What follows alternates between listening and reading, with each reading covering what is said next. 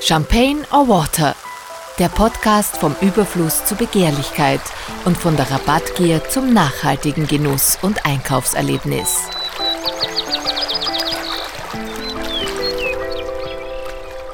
Willkommen bei einer neuen Folge von Champagne or Water. Ich glaube an die Kraft der positiven Energie im täglichen Miteinander und das Wunder der kleinen Schritte, die uns in eine bessere Welt führen.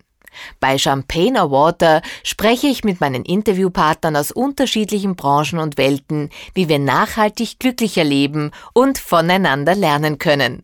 Heute habe ich Rainer Deisenhammer zu Gast, Eigentümer und Geschäftsführer von GW Cosmetics. Ein Vorzeigeunternehmen in Sachen Schönheit und weltberühmt aus Österreich. Wieso, erfährt er jetzt. Ich sitze hier mit Rainer Deisenhammer. Herzlich willkommen. Schön, dass du heute Zeit hast. GW Cosmetics ist ein österreichisches Unternehmen mit Sitz in Niederösterreich in Leopoldsdorf, aber weltweit erfolgreich, Weltmarktführer von Augenbrauen und Wimpernfarbe, Masterlin, Reflectosil, Beauty Lash und Private Labels. Gewesen Vorzeigeunternehmen, kann man sagen. Du wirst ja. uns gleich viel darüber berichten. Und äh, dir ist Nachhaltigkeit in verschiedenen Bereichen wichtig. Also nicht nur Du wirst ja auch erzählen, was zum Beispiel alles für Maßnahmen in letzter Zeit gesetzt wurden, was den Standort betrifft. Aber auch, du hast zu mir gesagt, das Schlagwort Nachhaltigkeit bei Mitarbeitern. Und da bin ich dann gleich hellhörig geworden. Mhm. Und vielen Dank, dass du Zeit hast für Champagne Water. Gleich zur ersten Frage. Äh, ihr habt drei sozusagen äh, Unternehmensphilosophien, die lauten, jetzt muss ich gleich nachlesen, äh, Einfachheit, Offenheit und Mut. Ja, eben Offenheit. Ja, also wir haben ja mehrere. Wir haben, ja, noch, ja. Wir haben noch, das heißt KIR, Kooperation, Innovation, Realisation. Ne? Okay. Das haben wir auch. Äh, Einfachheit, Mut und Offenheit, ja, das haben wir natürlich okay. auch, haben wir auch, aber viel stärker noch, äh, und das fehlt, kommt zwar vor, ist ja die Menschlichkeit. Ja. Nämlich, also ich bin der Meinung, ein jedes Unternehmen kann nur so gut sein wie die Menschen, die dort arbeiten, wo man gemeinsam etwas unternimmt mhm. ähm, und sich einmal vornimmt, das und jenes zu tun. Und, dazu, und das geht aber nur mit Menschen, weil auch Produkte werden letztendlich von Menschen kreiert und produziert und nicht von irgendwelchen Maschinen. Ich meine, schon der Maschinen, aber die Idee dazu hat ja immer noch der Mensch. Und ich behaupte sogar, dass ähm, das Thema Nachhaltigkeit äh, sehr stark mit Menschen zu tun, eigentlich nur mit Menschen zu tun hat, weil wenn die Menschen nicht nachhaltig leben wollen, äh, dann wird es nicht funktionieren. Ne? Also wenn die Gesellschaft für sich sagt, Nachhaltigkeit will ich nicht, beziehungsweise ich will so leben, dass ich möglichst viele Ressourcen verbrauche, dann wird das so sein. Und ich glaube, da kann sich jede Regierung tun, was sie will. Das wird nicht funktionieren. Und wir versuchen es bei uns, und ich sehe das genauso. Und daher glaube ich, wenn man, wenn man die Menschen, mit denen wir zusammenarbeiten, dazu bringt, dass sie mal nachdenken darüber, äh, wie, wie wir was tun, wo wir es tun, mit wem wir es tun, dann kommt man relativ rasch drauf, dass dann die Nachhaltigkeit sehr wohl eine große Rolle spielt, auch in unseren Produkten. Also, was ich damit genau meine, ist, man muss nachhaltig denken, glaube ich. Und das heißt aber nicht nur, glaube ich, dass man weniger CO2 oder was auch immer aussteht, da geht es auch um, um, um Wertehaltungen. Mhm. Ich glaube mhm. ganz fest daran, wenn ich einen Wert für mich habe, äh, zum Beispiel Glaubwürdigkeit, Vertrauen, das sind für mich sehr hohe Werte. Wenn ich die auch nach außen trage, dann werde ich ja von daher nichts tun, äh, was, mir, was das Gegenüber enttäuschen würde. Ne? Und, und und, und, und so ist das. Ich sage immer Respekt gegenüber Natur und Ressource Mensch, weil das eine schließt das andere ganz, nicht aus. Ganz richtig. Ne? Und diese Philosophie haben wir ja schon länger, aber umso mehr in der Corona-Krise bin ich jetzt noch einmal draufgekommen, dass man da noch viel stärker daran arbeiten muss, an diesem Thema. Und letztendlich die Mitarbeiter, die wir die mit uns das Unternehmen äh, gestalten, äh, die sind ja nicht von ungefähr, denken die auch so, weil ich eben selber so denke und, und zwangsläufig sucht man sich ja Mitstreiter, ähm, wo man halt glaubt, die, die, passen zu einem oder, oder vice versa, ähm, dass die das auch sich dazu committen, dass man eben äh, ein Unternehmen haben will, was vor allem durch Glaubwürdigkeit äh, und Vertrauen auf dem basiert und auf der Menschlichkeit untereinander, also Wertschätzung, Respekt, das sind alles die mhm. Themen, die meiner Meinung nach ein bisschen in den letzten Jahren viel zu kurz gekommen sind. Ne? Ich glaube aber, das kommt wieder. Ich habe mit Dr. Christine Hanna-Schlinser auch schon einen Podcast gehabt, die ja Markenexpertin ist und die hat gesagt, eines der wichtigsten Dinge für die Zukunft, wie sich eine Marke quasi etablieren kann, mhm. ist über die Haltung. Genau. Was hat man gegenüber der Gesellschaft getan? und äh, auch in schlechten Zeiten eben und nicht nur seine Produkte an den Mann oder an die Frau zu bringen. Also ich glaube, das ist ja genau das, was du jetzt auch gerade sagst. Und das spüren die Konsumenten aber. Auch wenn sie es nicht wissen, man spürt es letztendlich und unsere Gesellschaft ist ja auch jetzt sensibler geworden. Ich glaube, da sind sich viele Leute einig, dass sie aufgrund dieser Zäsur und äh, dass eben nichts mehr so ist, wie es war, plötzlich ganz andere Werte für sich selber erkennen und auch spüren, wenn ein Produkt ehrlich ist. Das fängt bei Preis-Leistung an, aber mhm. auch ähm, vom Inhalt natürlich. Und da seid ihr ja ganz nah an den Kundinnen dran, weil das schmiert man sich ins Gesicht. So ist es. Also das heißt, das ist ja schon wirklich eine ganz große Verantwortung. Ähm, aber du hast äh, ja begonnen, da kann man sagen, da ist nicht alles so gelaufen, wie es sein könnte. Ich glaube, das ist schon ganz interessant, weil dein Weg und auch so, wie man, wenn man dir zuhört, dann glaubt man dir, und ich weiß es ja auch, wir arbeiten ja auch miteinander, das kommt ja nicht von ungefähr. Aber du hast einen ganz untypischen Werdegang und Du hast zum Beispiel die Matura erst mit 31 nachgeholt, Steuerberater dann gelernt, aber mit Kosmetik und all den Dingen überhaupt nichts am Hut gehabt schwierige Kindheit auch gehabt. Wie kannst du da kurz zusammenfassen oder uns ein bisschen einen Einblick geben in dein Leben, so einen kurzen Rückblick? Ja, kann ich gerne machen. Also das ist völlig richtig äh, gesprochen. Meine Kindheit und Jugend war nicht ganz einfach. Ich meine, ich will jetzt gar nicht ins Detail gehen, warum, wieso. Das mhm. war halt so. Ähm, ich glaube, und ich habe sicher sehr lange gebraucht für mich selber, dass ich mich aus diesen schwierigen Anfängen meines Lebens äh, selber, selber herausgezogen habe. Am Sumpf könnte man fast sagen. Das weiß ich selber. Kann mich erinnern, mit 20 habe ich überhaupt gezweifelt an allen, also an mir am meisten, an meinen Eltern sowieso und, und vor allem aber an mir. Und das hat sich, äh, ich weiß aber nicht warum, das könnte ich gar nicht sagen, irgendwo habe ich mir dann gedacht, mache ich jetzt so weiter oder nicht. Also ich glaube, das war schon in mir drinnen immer, äh, dass ich letztendlich doch an mich geglaubt habe. Also das hat, ich habe mir auch dann angenommen, so wie ich bin, äh, dann, dann ist das auch gut so, auch wenn meine Eltern das anders gesehen haben. Und das hat mir, glaube ich, unglaublich geholfen, äh, dass ich dann die richtigen Menschen getroffen habe, die mir geholfen haben äh, bei, äh, an, an, den Gabelungen meines Weges, dass ich den richtigen Weg einschlage. Aber letztendlich Hilfe behaupte ich, ja, ist gut, mhm. aber machen muss man trotzdem selber. Also das, das, das, das, das ist eben der Aberglaube, wenn man sagt, ich treffe jemanden, der hilft, der wird mir schon helfen, das ist zu wenig. Ich mhm. muss das selber auch wollen und tun und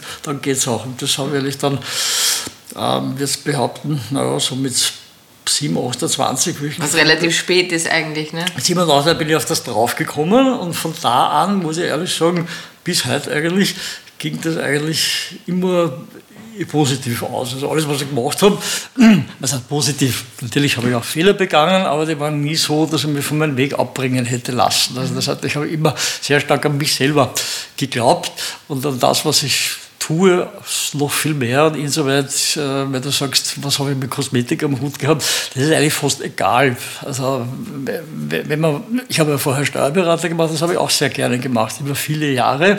Das hat mir einen riesen Spaß gemacht und irgendwann mit, war ich schon über 50, gedacht, eigentlich, das will ich, ob ich das jetzt wirklich bis zu meinem Lebensende machen will, glaube ich nicht. Und habe dann sicher den Mut gehabt, mich komplett in die, in die Selbstständigkeit, also selbstständig war ich vorher auch, aber da war ich mhm. beratend und mhm. plötzlich habe ich ein Unternehmen gehabt, das Produkte produziert hat, also ganz was anderes und habe auch viele Schulden gehabt und die meisten mit Anfang 50 denken schon eher an die, an Pension, Pension. Äh, und nicht daran, dass sie jetzt was Neues machen. Und das war aber immer eigentlich in meinem Leben. Also ich habe ich war immer sehr neugierig, also an allen und jeden. Ist, deswegen lese ich auch unglaublich viel, auch heute noch, äh, und nämlich quer durch. Also das ist von Schiller oder Goethe, lese ich auch, aber über, über Romane, aber am meisten lieben tue ich äh, ehrlich Sachbücher, in welcher Form auch immer, also elektronische Zeitschriften, technische Zeitschriften. Das habe ich von meinem Vater mitgekriegt, die, mhm. das, die Technik verliebt hat. Und ich glaube, ich bin einfach ein unglaublich neugieriger Mensch. Weil ich eben so neugierig bin, gelingen mir auch viele Dinge, die vielleicht jemand anderem nicht so gelingen, weil er viel zu äh, eindimensional denkt. Mhm. Ich glaube, das hängt damit zusammen. Man muss, glaube ich, offen für alles sein. Und wenn man offen ist für alles, spürt das Gegenüber das auch. Und da komme ich auch gleich zu dem Punkt, der mir am meisten geholfen hat in meinem Leben, das ist nämlich das Vertrauen. Das muss ich wirklich sagen. Also ich habe die hast Menschen, jemanden die mich begleitet vertraut, haben, oder? ganz genau. Ja. Also ich habe nicht, oder ich bin niemand, der von vornherein einmal sagt, was will der von mir, sondern wenn ich, da bin ich relativ schnell, wenn ich jemanden sehe, da weiß ich ziemlich rasch, vertraue ich dem oder vertraue ich ihm nicht. Ist das ein Bauchgefühl? Ja, oder? Und wenn ich, wenn ich aber finde, dem vertraue ich, dann, dann ist das auch so, dann vertraue ich dem auch ganz. Also dann liefere ich mich quasi sogar aus. Aber hast du da nicht auch Enttäuschungen gehabt? Habe ich, ich muss ehrlich sagen, ähm, also äh, bewusst kann ich mich an maximal zwei erinnern in meinem ganzen Leben. Und alle anderen eigentlich nicht. Und ich glaube, das hängt damit zusammen, also behaupte ich einmal, das Gegenüber spürt das. Das Gegenüber spürt das und ich glaube, ähm, man neigt dann dazu sehr stark, dass man den, dass man den anderen eben nicht enttäuscht. Mhm nämlich indem man ihm äh, irgendwas man hat eine Verantwortung, nicht? Ja, so irgendwie. Also ich glaube, das, das, das glaube ich schon. Bei mir ist es ja umgekehrt genauso. Ne? Also, wir vertrauen ja auch Leute. Das ist, das ist, Aber das, ist, ist, bei einem eigentümergeführten Unternehmen natürlich leichter, weil zum Beispiel, wenn man für große Konzerne oder Unternehmen arbeitet, dann sind es die KPIs und woran man gemessen wird und so weiter. Und dann, äh, das, das muss einfach auch schriftlich festgelegt werden, weil ein Vertrauen in jemanden zu haben, der seinen Job gut macht, das kann man nicht auf einem Papier irgendwie festhalten. Wie, wie machst du das? Ich meine, du, ihr habt 100 Mitarbeiter. Ja. Äh, Gibt es da irgendwelche äh, Erkenntnisse, die du uns äh, äh, mitteilen kannst, wovon ja, wir also lernen also, können? Ja, glaube ich schon. Also meine Erkenntnis ist, und wir, hatten, wir haben ja auch Mitarbeiter, die von Konzernen kommen, die das gewöhnt sind, nach Kennzahlen äh, ein Unternehmen zu messen. Und das war aber nie mein Ansatz. Mein Ansatz ist ein anderer, eigentlich von Anfang an gewesen. Ähm, wir, wir produzieren und entwickeln tolle Produkte, die, die für den Kunden und Kundinnen einen Mehrwert bedeuten, mit denen sie identifizieren können. Und wenn wir das gut machen, behaupte ich, kommt der Erfolg eh hinten nach. Also ich, also ich glaube, viele Unternehmen machen den Fehler, die, die bewerten alles nach, nach Zahlen oder in Zahlen, ob ein Produkt jetzt gut oder schlecht ist. Die machen sich nicht die Mühe, mal zu schauen, äh, nämlich von Anfang an, was, was braucht denn meine, meine Kundenschicht, was brauchen die, wo, wo sie sich wohlfühlen, wo, wo sie einen Mehrwert erkennen, was das benutzen. Das macht man viel zu wenig. Also viele Unternehmen tun ja sehr nach innen gerichtet äh, irgendeine neue Produkte entwickeln und fragen viel zu wenig außen die, die präsumtiven Kundinnen und Kunden, mhm. ob das für die einen Nutzen hat oder auch nicht. nicht? Ich meine, das sehe ich immer mehr. Das ist, glaube ich, das Um und Auf. Man muss viel stärker mit seinen Abnehmern interagieren und, und sie auch Dialog fragen, treten. Ja, genau, richtig. Als das alles selber zu entwickeln, nur weil die Marketingabteilung meint, das ist so schön und hübsch, das ist zu wenig. Ne? Man, muss das, man muss das fragen äh, und das äh, habe ich immer mehr gesehen. So, und jetzt komme ich dazu. Und daher messen wir bei uns den Erfolg eigentlich ähm, gar nicht so sehr an, an Zahlen natürlich schon, aber ich sage, wenn am Ende des Jahres Zahlen passen, dann haben, wir, dann haben wir den Erfolg gehabt. Also was ich nicht mache, ich sage nicht am Jahresanfang, wir müssen jetzt mit aller Gewalt am Ende 10% mehr haben oder weniger, sondern wir setzen uns natürlich Ziele. Wir sagen, wir wollen wir entwickeln Produkte, äh, wo wir eben glauben, oder hoffen, dass die Kundin damit einen Mehrwert findet. Ne? So, und um das geht Und wenn wir das alle miteinander schaffen, dass das auch so ist, dann, dann haben wir den Erfolg. Ne? Also ich bin sowieso niemand, der jetzt hinter jedem dahinter steht und schaut, ob, ob, ob die Kennzahlen gepasst haben mhm. oder überspitzt gesagt, ich schaue nicht nach, ob der Bleistift jetzt gespitzt ist oder, oder nicht. nicht? Ich mein, das klingt nach Traumchef. naja, äh, aber natürlich am Ende des Tages, freilich, wenn, wenn, wenn ich sehe, es läuft was nicht so, wie es laufen könnte, dann setzt man sich ja mit den Mitarbeitern auseinander und äh, versucht äh, zu ergründen, warum es nicht so funktioniert, was brauchst du noch, damit es besser geht. Und in den meisten Fällen komme ich auch darauf, das ist ja gar nicht so schwer. Also die meisten äh, Fehler passieren in der mangelnden Kommunikation. So in der internen, aber vor allem auch in der externen Kommunikation. Ne? Also das hat, ich sage immer, weniger schreiben, mehr reden. Ne? Das ist der Punkt. Und das sehe ich immer wieder, wenn du schreibst, also dann wo, Können Missverständnisse auch Nein, nicht nur das. Ich glaube, man entledigt sich damit auch eines Themas in Wirklichkeit. Ne? Wenn, ich, mhm. wenn jetzt jemand schreibt, das ist so und so, aus den Augen, aus dem Sinn. Wenn ich aber mit jemandem telefoniere, dann habe ich das irgendein Thema ja viel präsenter, weil der sagt mir irgendwas und ich muss ja darauf reagieren. Ne? Bei einer, bei, wenn ich es schreibe, äh, muss ich vielleicht auch reagieren, aber das ist viel, viel zeitverzögernd und das passiert, da passiert dann natürlich Missverständnis, weil der andere versteht das falsch. Ähm, also daher und da geht auch viel verloren, behaupte ich, im mhm. Schreiben. Nicht? Weil mhm. eben durch Missverständnisse versteht das Gegenüber das anders, der schreibt dann böse zurück. Dann haben sie mal, was soll das sein? Und, und wenn es mit ihm spricht, kriegt und das ist auch intern genauso. Also mhm. Daher versuchen wir auch intern den Mitarbeitern klarzumachen, geht lieber ins Nebenzimmer und besprecht ein Thema, als, als dass du eine E-Mail schreibst und dann noch möglichst 10 CC dazu zu einem Thema. Ne? Mhm. Also, und, und, das haben wir auch in der Firma, also das Vertrauen ist, geht so sogar so weit zu den Mitarbeitern, die können, äh, haben wir vor Corona ja auch schon gehabt, die Möglichkeit von zu Hause zu arbeiten. Das gab es vorher auch schon, jetzt haben wir das halt noch verstärkt. verstärkt. Ähm, also man kann grundsätzlich einmal in der Woche von zu Hause arbeiten, ganz egal an welchem Tag äh, oder auch mehr, je nachdem. Und ich sage immer, mir ist das eigentlich egal, wo jemand seine Arbeit erbringt. Hauptsache ist, am Ende des Tages erreichen wir das, was wir wollen. Ne? Also, das stimmt ja auch.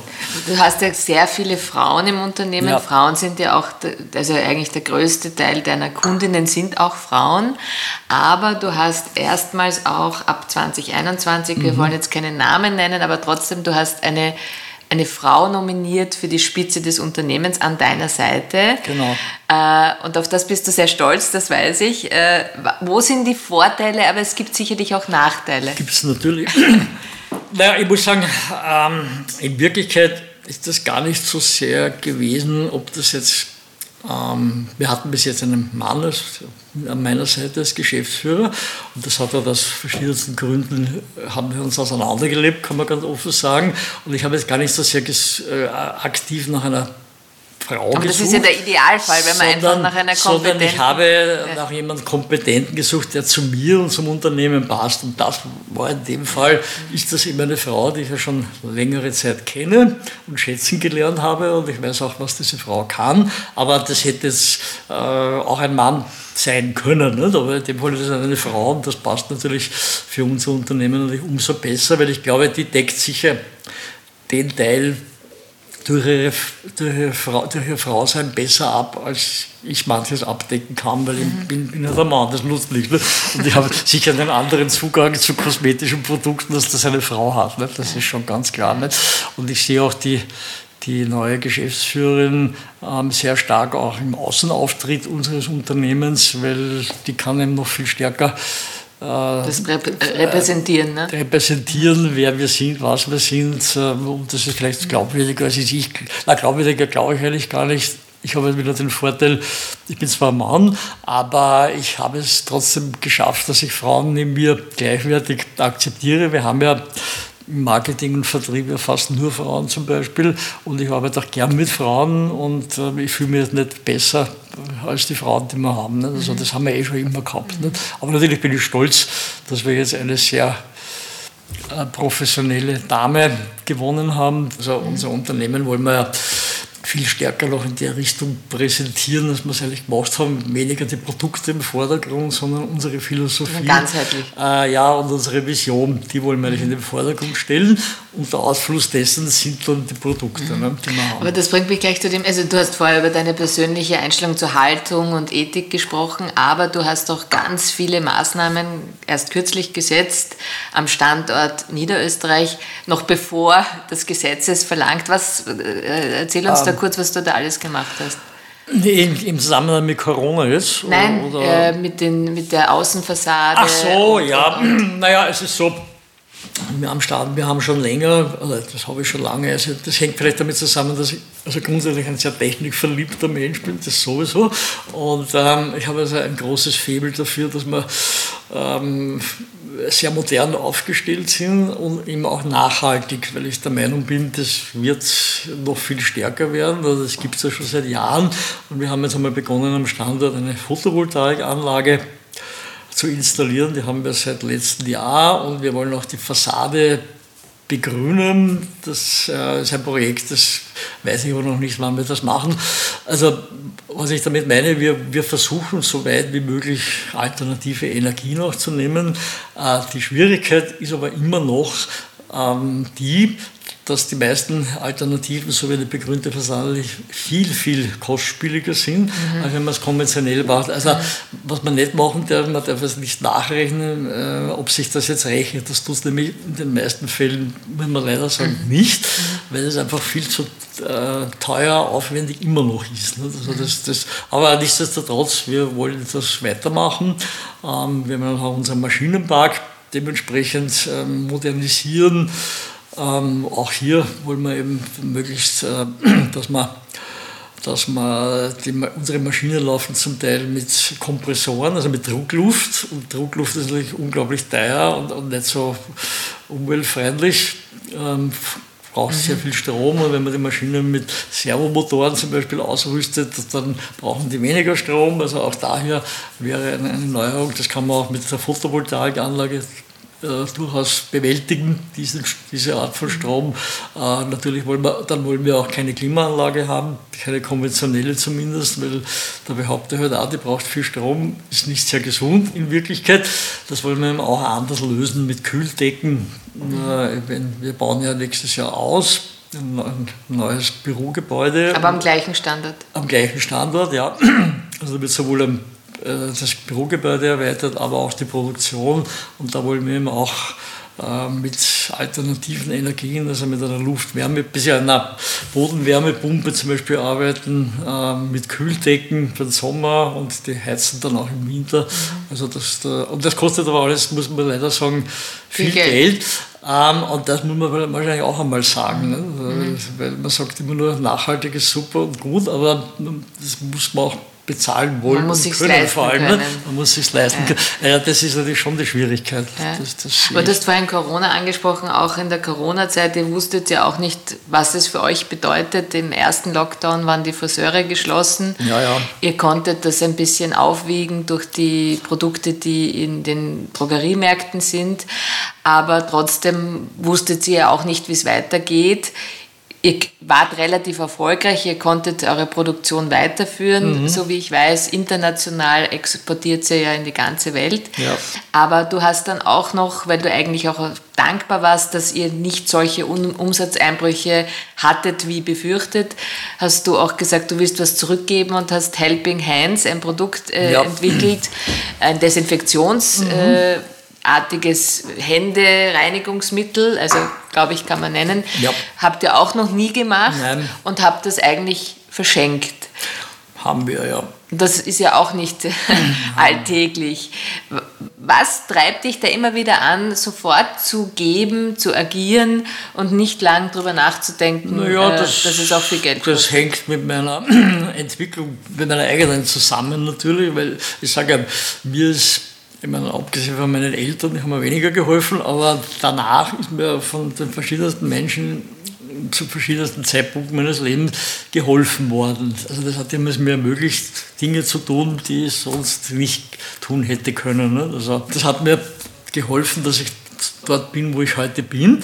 Das ist ein erfolgreiches Unternehmen, denke ich. Und ich glaube, dass es eigentlich meine Pflicht ist fast, ähm, oder beziehungsweise Pflicht ist ein Blödsinn, aber ich fühle mich verpflichtet, das auch in irgendeiner Form wieder zurückzugeben. Also weil es mir gut geht, will ich ja gerne haben, kann es auch anderen auch gut gehen. Also ich will das ein bisschen zurückgeben. Das tut mir auch nicht weh, ganz im Gegenteil. Das mache ich, auch, mach ich auch gerne. Ja. Äh, und wir engagieren uns ja nicht auch im Kulturbereich sehr genau. stark, aber da habe ich halt eine persönliche Affinität sowieso immer dazu gehabt. Und ich bin auch der Meinung, Kultur ist ja die Nahrung für die Seele, sagt man so schön. Äh, und das ist ja auch so. Also ich kann nur von mir sagen, mich berührt halt unglaublich, wenn ich ein schönes Konzert höre. Da fange ich manchmal auch zum Weinen an, muss ich ehrlich zugeben, mhm. weil das geht so nach innen, gibt es für mich nichts anderes. Aber das ist ja jetzt gerade so eine, eine, große Emotion Diskussion, erzeugt, ne? dass, dass da die staatliche Hilfe vielleicht ein bisschen auslässt oder ja, ja, mehr tun leider. könnte. Du äh, springst da quasi ein, ganz aktuell. Ihr werdet ja mit GW Cosmetics Hauptsponsor von, vom Grafenecker mhm, Musikfestival richtig, ja. nächstes Jahr. Du äh, unterstützt andere Organisationen, Kulturbereiche. Wie schwierig ist es da, sich trotzdem zu wehren? Weil ich nehme an, das spricht sich ja herum, dass es da jemand gibt, der das Haltung zeigt und, und auch noch Geld zur Verfügung hat. Weil in ja. Zeiten wie diesen, es gibt ganz viele Firmen, die würden vielleicht gerne, aber die können einfach nicht. Ist völlig richtig, ja, das stimmt natürlich. Also wir sind in der glücklichen Lage, dass wir durch die Corona-Krise bis jetzt eigentlich sehr gut durchgekommen sind. Ähm, und daher können wir uns das auch leisten, dass wir eben äh, Kulturveranstaltungen sponsern können. Aber das ist natürlich völlig recht. Das ist so. Äh, die Begehrlichkeit ist natürlich groß von, äh, klar, ne? das kriegen viele natürlich mit und hätten auch gern was. Nein, also das selektiere ich natürlich schon, weil man kann nicht, ich kann nicht jedem helfen, würde gerne, aber es geht halt nicht. Daher muss man eben sagen, äh, gewisse ähm, Veranstaltungen, Festivals, ja, beteilige ich mich, aber ich kann nicht alle, ich kann nicht, ähm, ich kann nicht alle glücklich machen. also das, das, das geht nicht. Ne? Aber du hast vorhin gerade auch äh, gesagt, du bist selber, also Musik bringt dich äh, in, in, in ein Glücksgefühl oder du kannst weinen, die Emotionen mhm. gehen hoch. Du hast ja auch ein Produkt, Masterlin, das ist eine Naturkosmetikmarke und de, das Gesicht der Marke oder der Brand Ambassador ist eine ganz bekannte Opernsängerin, ja. Elina Garancha. Mhm. Und äh, du hast sie ausgewählt als Testimonial, obwohl sie eigentlich, abgesehen, man liebt Klassik, nicht so bekannt ist. Und ich weiß noch, wir haben ja damals schon begonnen mhm. zusammenzuarbeiten, da gab es viele Stimmen, die gesagt haben, naja, die kennt ja niemand und da gibt es sicher bessere Testimonials.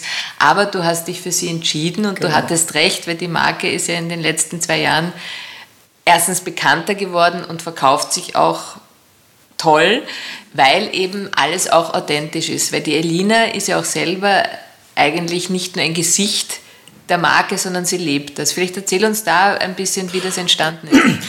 Na, das ist entstanden. Wir haben ähm, also ich war schon Jahre früher, die, die Lina Garantscha hat äh, in, in, Niederösterreich Klassik unter Sternen gegeben, ein Konzert, ich glaube immer im Juli. Das habe ich früher schon immer besucht und ich war schon früher ein Fan kon konkret von der Elina und habe das halt besucht und dann habe ich im Zuge dessen kennengelernt ihre Visagistin, und dann hat mir die Visagistin den Manager von der Elina vorgestellt, der Klassiker den Sternen also veranstaltet.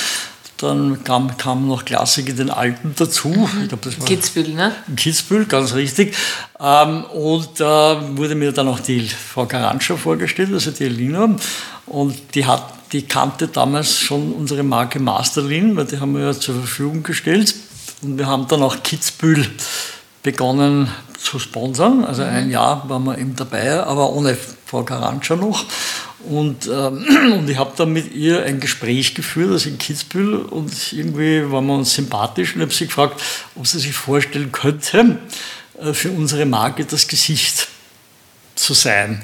Und die hat gesagt, ja, äh, ich denke mal darüber nach, aber ich mache Ihnen einen Vorschlag, treffen wir uns in Wien in einem Kaffeehaus und das haben wir dann gemacht, glaube, vier Wochen später und haben dann relativ, sind dann relativ rasch dazu gekommen, dass wir das riskieren, beide. Das war ja für sie auch ein Risiko. Und das, diese Zusammenarbeit ist jetzt drei Jahre, also wir sind im vierten Jahr und muss sagen, die anfänglichen Schwierigkeiten waren natürlich da, weil, weil wir kannten uns ja beide noch nicht so gut. Dann bei mir im Unternehmen waren auch sehr kritische Stimmen, die gesagt, was macht die Frau Garantscha außerhalb der Klassikszene, kennt die ja niemand. Das hat natürlich gestimmt, aber ich habe gesagt, ich mache es aber trotzdem, weil äh, es ist ja egal, ob die Frau Garantscha ein Star ist oder nicht, aber sie passt als Typ und als Mensch sehr gut zu dieser Marke. Und das ist ja, glaube ich, im Vordergrund. Wenn es zufälligerweise ein Opernstar auch noch ist, ist das nett, aber das ist, glaube ich, gar nicht das, das, und das, sie ist ja auch ein, ein, ein, einfaches Mädel eigentlich ja, in, in ihrem Herzen, weil sie, sie ist ja im Bauernhof aufgewachsen. Sie, ne? äh, naja, jein, ja. Okay. Also sagen wir, die haben ihre Eltern, ich glaube, ihre Mutter ist, war Opernsängerin und der Papa auch, glaube ich, und die war dann Professorin, die Mutter, also die kommt schon aus einem, so, okay. aus einem guten Elternhaus, aber die haben am Land einen Bauernhof gehabt. Ja. Mhm. Also die, haben, die wohnen in Riga und, und da, da ist sie natürlich aufgewachsen auf dem mhm. Bauernhof im Sommer ne, mit ihrem Bruder zusammen. Also das heißt, die ist eine sehr bodenständige Frau, behaupte ich, oder ist, ist das auch und, und so gesehen äh, passt die eigentlich ideal zur Marke. Und vor allem, was das Wichtigste ist, die tut sich auch sehr stark mit dieser Marke identifizieren. Das, das, muss ich wirklich sagen. Also die verwendet, die, findet die Produkte gut und sie bringt sich auch aktiv ein, wenn ihr was nicht gefällt. Das sagt sie auch und wir nehmen das auch zur Kenntnis. Also ich muss sagen, äh, die Zusammenarbeit ist von daher eigentlich sehr, sehr gut und sie passt einfach als Gesicht von der mhm. Glaubwürdigkeit ideal zu dieser Marke. Aber da sind wir wieder bei diesem Bogen, dass letztendlich der Konsument oder die Konsumentin dann spürt, wenn das Produkt eben nicht nur dasteht, um eine gute Rendite zu machen, mhm. sondern eben Menschen dahinter stehen, natürlich auch, äh, ich nehme an, ganz viele Chemiker, die versuchen, das Beste, die besten Inhaltsstoffe da ja, hineinzupacken, ein gutes Preis-Leistungs-Verhältnis, auch das ist, glaube ich, wichtig, dass man sagt, hey, es sind Inhaltsstoffe drinnen, die kosten ganz einfach, aber wir wollen jetzt nicht den Bogen überspannen, wir wollen auch transparent sein und das spürt der, der, der Kunde offenbar. Jetzt, ich glaube, der Umsatz hat sich von 2019 auf 2020 fast verdoppelt, oder? Von Masterlin, kann man das so Nein, sagen? Nicht, nicht ganz. Ich glaube, wir liegen jetzt bei 40 oder 45 Prozent plus. Trotz ja. Corona, trotz das Corona. muss man sagen. Ja, ja. Und ich weiß ja selber, ich habe viel mit, mit, mit äh, Kommunikation zu tun dieser Satz Don't cheat your clients wird mhm. immer wichtiger oder die Mogelpackungen sind ganz einfach sicher, ganz sicher. vorbei. Ja? Ganz sicher. Also ich will sogar behaupten, mir hat unlängst jemand gesagt, dem seine Frau verwendet das und ich habe es von ein paar anderen Damen auch gehört, aber kann das eigentlich runterbrechen. Ähm, es riecht gut, unsere Produkte, es zieht angenehm ein und man fühlt sich wohl. Ja. Äh, also ich glaube, das klingt jetzt, so, Geruch, klingt jetzt so einfach, ja, ja, ja, aber stimmt, in Wirklichkeit stimmt. ist es das eigentlich, also das, das Wohlfühlen. Also so viel mehr brauchst du eigentlich eh nicht sagen. Also weil das glaube ich immer auch, wir, wir müssen es auch versuchen in unseren Botschaften, die, die müssen möglichst einfach verständlich und glaubwürdig sein. Und dann, dann äh, gelingt das eigentlich ganz gut. Und die Elina macht das eben perfekt, muss ich wirklich sagen. Sind wir vielleicht noch beim Wohlfühlen? Ich sage immer, mein, äh, meine Lebensphilosophie ist die perfekte Balance zwischen Disziplin und Genuss. Wo bist du zügellos und wo bist du diszipliniert in deinem ähm, Leben? Also zügellos, behaupte ich mal, bin ich wahrscheinlich. Aber Genussmensch. Fast nirgends. Also Wirklich? Naja, äh, na, das war eigentlich nie. Also ich war immer, ich kann mich erinnern, wie ich ein junger, wie ich, also jung, 17, 18 war. Also ich habe nie was geraucht, getrunken habe ich ab und ja, selten eigentlich. Also mit Maß, war, mit Maß. Ja, das ne? war eigentlich nie so meins. Also von daher bin ich eigentlich, äh, was soll man sagen, relativ, immer relativ brav gewesen. Also die Zügellosigkeit bei mir, ja, wo bin ich zügellos? Ähm, beim Reisen vielleicht, ja. aber das kann man nicht als zügellos betreiben, sondern Reisen betrachte ich als Genuss. Das mache ich gern, weil ich dann gerne, gerne meinen Horizont erweitern will und das sehe ich, habe ich mein ganzes Leben gesehen. Äh, durchs Reisen habe ich einen Das lässt du dir auch was kosten, oder? Reisen. Ja, natürlich. Ja. Habe, habe ich einen völlig anderen Blickwinkel auch bekommen und habe noch als wenn man das nicht tut. Also wenn ich jetzt nur in, in Österreich am Land lebe mein ganzes Leben, dann habe ich so einen Blickwinkel und wenn man das ein bisschen anders sieht, dann habe ich ja so einen. Das ist mein, das ist mein Naturell an sich. Also ich, also, ich bin insoweit ein Genussmensch, dass es mir gut gehen lässt, ja, das sicher, aber das ist relativ leicht erklärbar, wieso. Das habe ich halt von zu Hause auch so mitbekommen. Ne? Also mein Vater mit allen Fehlern, die er gehabt hat, was er war, war unglaublich großzügig. Ne? Also Vielleicht darf ich das kurz erzählen, eine ja. Anekdote. War, da war ich, glaube ich, 18, da ist meine Mutter gerade gestorben. Genau, meine Mutter ist ja leider sehr früh gestorben. Da wollte ich mit einem Freund von mir am Abend am Wörthersee fortgehen.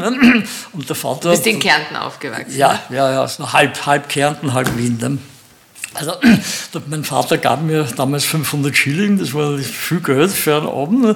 Und ich habe ihn angeschaut und gesagt, das ist aber wenig. Ne? Da haben wir dann 1000 Schilling gegeben. Das war damals, glaube ich, die, das hast du hast das ganze Monat verdient vielleicht oder ein bisschen mehr. Also, das, das, das war ja schon der Vater. Ne? Und das habe ich von ihm sicher mitbekommen. Ich selber bin auch ein, groß, glaube ich, ein relativ großzügiger Mensch. Also ich, ich denke, mir geht es selber gut ähm, und da freue ich mich, wenn, wenn ich andere an meinem Gutsein teilhaben lassen kann und so weiter. Das ist vielleicht die Zügellosigkeit. Ein gutes Erbe.